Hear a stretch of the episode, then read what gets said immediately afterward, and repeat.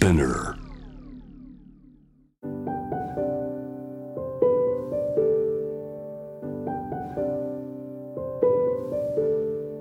福本敦子のキクコスメ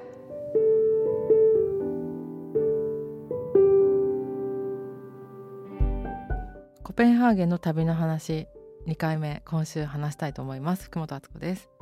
っと先週から引き続いてコペンハーゲンに1週間行ってきたよっていうお話をしたいなと思うんですけど、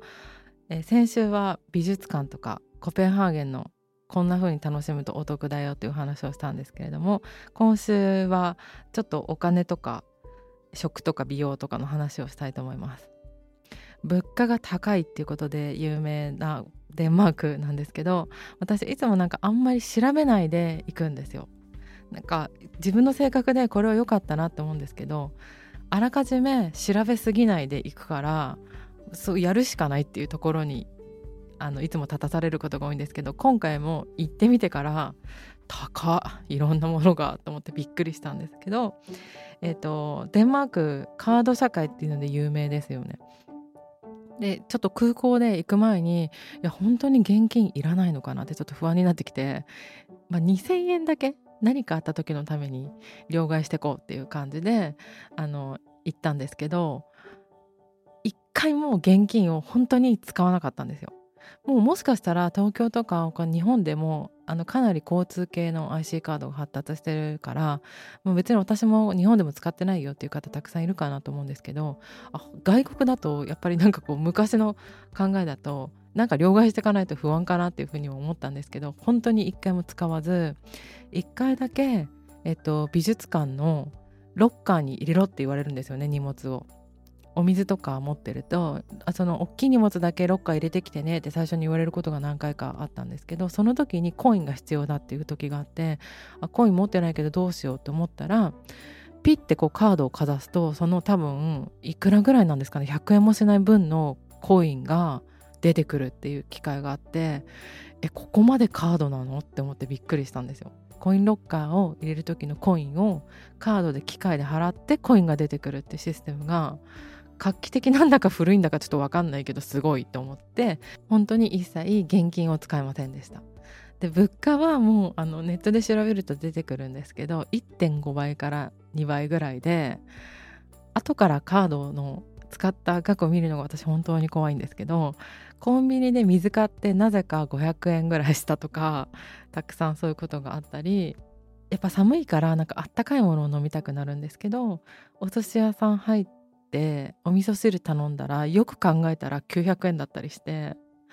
わみたいな感じでした。だけどコーヒーとかはそんなに高くなくてとても美味しいものが飲めるっていうのが、まあ、印象的本当にカードの国なんだなと思いました。とか言いながらお買い物もやっぱり欲しいものがあったのでしたんですけど一応美容のものとかも見てあのデパートがやっぱりこう観光客にとっては分かりやすいからあのお買い物しやすくて行ったんですけどそこでやっぱりコスメ系もいろいろ見たんですね。セフォラがあったりあとはセフォラじゃなく他のあのコスメがたくさんあるフロアを見て回ったんですけどナチュラルコスメもたくさんあってデンマークはウルテクラムっていうあの本当に本当に肌に優しいタイプのナチュラルコスメがあるっていうのは知ってたんですけど他に見つけたもので面白かったのがインスタで調べてもらうとすごくあの分かりやすく見れるんですけどデンマークのブランドでソーカインドっていうのがあってソーカインドって調べると出てくるんですけどこれはデンマーク生まれのスキンケアブランドなんだけど赤ちゃんとママだけに特化したブランドなんですね。でラインナップがあこれ日本にもこういうのあるのかちょっと調べてないのでわからないんですけど妊婦さん用のブランドでお腹のシートマスクとかあとストレッチマークのバームとかあと赤ちゃんのスキンケアとかも出てるんですけどとってもおしゃれなパッケージで大人っぽくって最初パッと見はこうベビーとママのものだって気づかない感じ。でも色合いとかはすごく可愛くってあなんかこういう大人っぽくて洒落てる感じだけどベビーママみたいな感じのやつあるんだと思ってすごく印象的でした。あとナチュラルコスメのところもいろいろ見て回ったりとかしたんですけどヨーロッパはもともとベレダとかハウシカとかドイツでやスイスで生まれてたりナチュラルコスメはまあ割と広く知られている方なのでたくさんいろんなものを見ることができました。私が買ったのはセレーナ・ゴメスが作っているそれアメリカ産じゃんって感じなんですけど日本では売ってないのでそこの口紅を1本買って帰りました。でご飯はやっぱり日本の味覚に慣れてたりすると全体的に塩気が強いかなっていうのがあってあと石畳なので基本的に。